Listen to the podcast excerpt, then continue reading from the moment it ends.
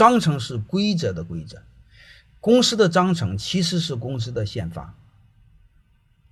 啊，你我们中国老板很悲哀的一个事满脑子大部分都是总经理的思想，就是干活的思想，但是没有老板的思想。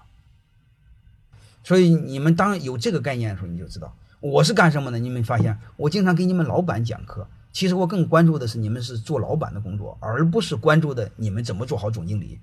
我更教你们的想怎么做好老板。你们听明白了吗？就是让你的高度更高一些。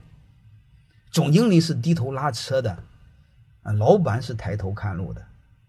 但是刚开始创业的时候呢，总经理和老板是合二为一的，是一体的。但是做到一定程度，老两个要分开，各干各的事儿，好吧？当然，我们太多的小企业做不到怎么办？做不到你就你就两方面，就是既要低头拉车，又要抬头看路。